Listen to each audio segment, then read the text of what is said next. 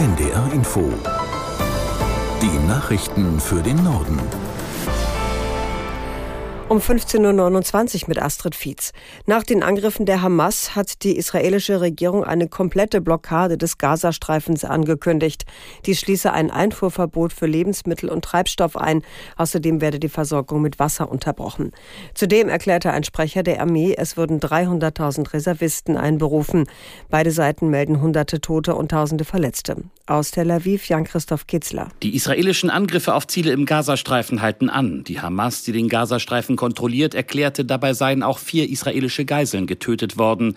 Überprüfen lassen sich die Angaben nicht. Nach eigenen Angaben haben verschiedene Gruppen im Gazastreifen rund 130 Menschen in ihrer Gewalt. Israels Regierung sprach von mehr als 100 Geiseln. Ihr Schicksal ist ungewiss. Bereits den ganzen Tag über gibt es Raketenalarm, nicht nur in der Nähe des Gazastreifens, sondern auch in Jerusalem und im Großraum Tel Aviv. Dort wurden mehrere Menschen verletzt. Ziel war offenbar auch der Flughafen. Als Reaktion auf die Eskalation im Nahen Osten stellt die Bundesregierung ihre Entwicklungshilfe für die palästinensischen Gebiete auf den Prüfstand. Laut Bundes- und Entwicklungsministerin Schulze soll zunächst mit Partnern vor Ort sichergestellt werden, dass das Geld nicht in die falschen Kanäle fließt. Aus Berlin Nina Amin. Laut Schulze werden bisher Projekte unterstützt, die jungen Leuten in der Region Zukunftsperspektiven geben. Die SPD-Ministerin sagte wörtlich, es gibt keine direkte Finanzierung der palästinensischen Autonomiebehörde und natürlich auch keinerlei Finanzierung von Terrororganisationen. In diesem Jahr hat das Auswärtige Amt über internationale Organisationen etwa 72 Millionen Euro für humanitäre Hilfe vor Ort ausgegeben, beispielsweise um Menschen mit Nahrungsmitteln zu versorgen. Der Hamburger Flughafen hat den Betrieb wieder aufgenommen. Es kann laut Mitteilung des Flughafens aber weiter zu Verzögerungen kommen. Der Flugbetrieb war am Mittag wegen einer Anschlagsdrohung gegen ein Flugzeug aus dem Iran komplett eingestellt worden. Für eineinhalb Stunden gab es keine Starts und Landungen. Bei der Bundespolizei war zuvor eine Mail mit der Drohung eingegangen. Die Maschine wurde nach der Landung auf einer speziellen Sicherheitsposition geparkt und überprüft, ebenso wie die Passagiere, die Crew und das Gepäck an Bord. Nach dem Wahlsieg der CDU in Hessen hat Parteichef Merz die Ampelkoalition aufgefordert, schnell den angebotenen Deutschlandpakt umzusetzen. Angesichts des Erfolgs der AfD müssten die Probleme jetzt gemeinsam in der politischen Mitte gelöst werden, so Merz. Spätestens dieses Ergebnis sollte insbesondere der SPD und dem Bundeskanzler zu denken geben. Die Ampelkoalition hier in Berlin ist äh, durch dieses Wahlergebnis in einer geradezu historischen Weise abgestraft äh, worden. Ich fordere die Koalition auf, aus diesem totalen Desaster für alle drei Ampelfraktionen und Parteien jetzt die richtigen Schlussfolgerungen zu ziehen und ihre Politik zu ändern, insbesondere im Hinblick auf die Einwanderungs- und äh, Asylpolitik und auch im Hinblick auf die Wirtschaftspolitik. CDU-Chef Merz. Auch die Parteien der Ampelkoalition haben sich heute mit den Wahlergebnissen in Bayern und Hessen beschäftigt.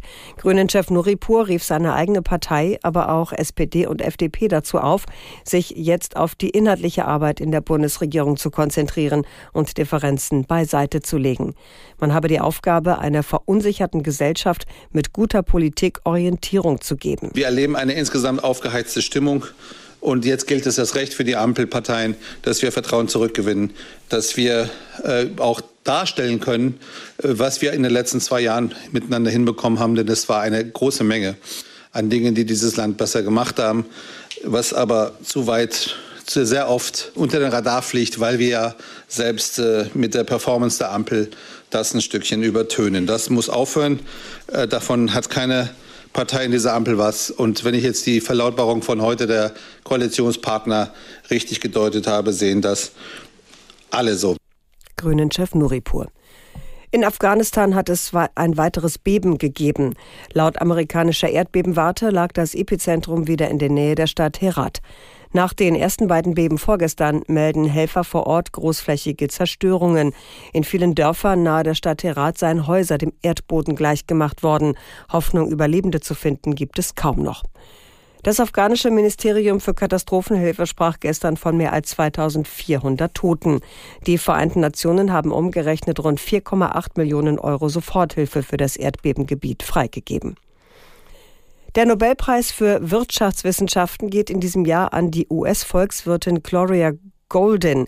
Laut der Königlich Schwedischen Akademie der Wissenschaften in Stockholm wird Golden für ihre Forschung zu Frauen auf dem Arbeitsmarkt geehrt. Aus Stockholm, Julia Weschenbach. Die Harvard-Professorin habe als erste umfassend dargelegt, wie sich Einkommen und Präsenz von Frauen auf dem Arbeitsmarkt im Laufe der Jahrhunderte verändert hätten, begründete die Jury ihre Entscheidung. Golden habe untersucht, wieso sich die Bedingungen von Frauen verändert hätten und die Hauptursachen für die verbleibende Kluft zwischen den Geschlechtern aufgedeckt. Vor der US-Amerikanerin haben bislang nur zwei Frauen den Wirtschaftspreis bekommen, von nun 93 Preisträgerinnen und Preisträgern insgesamt. Im vergangenen Jahr waren der frühere US-Notenbankchef Ben Bernanke und zwei weitere amerikanische Ökonomen für die Erforschung von Banken und Finanzkrisen geehrt worden. Das waren die Nachrichten.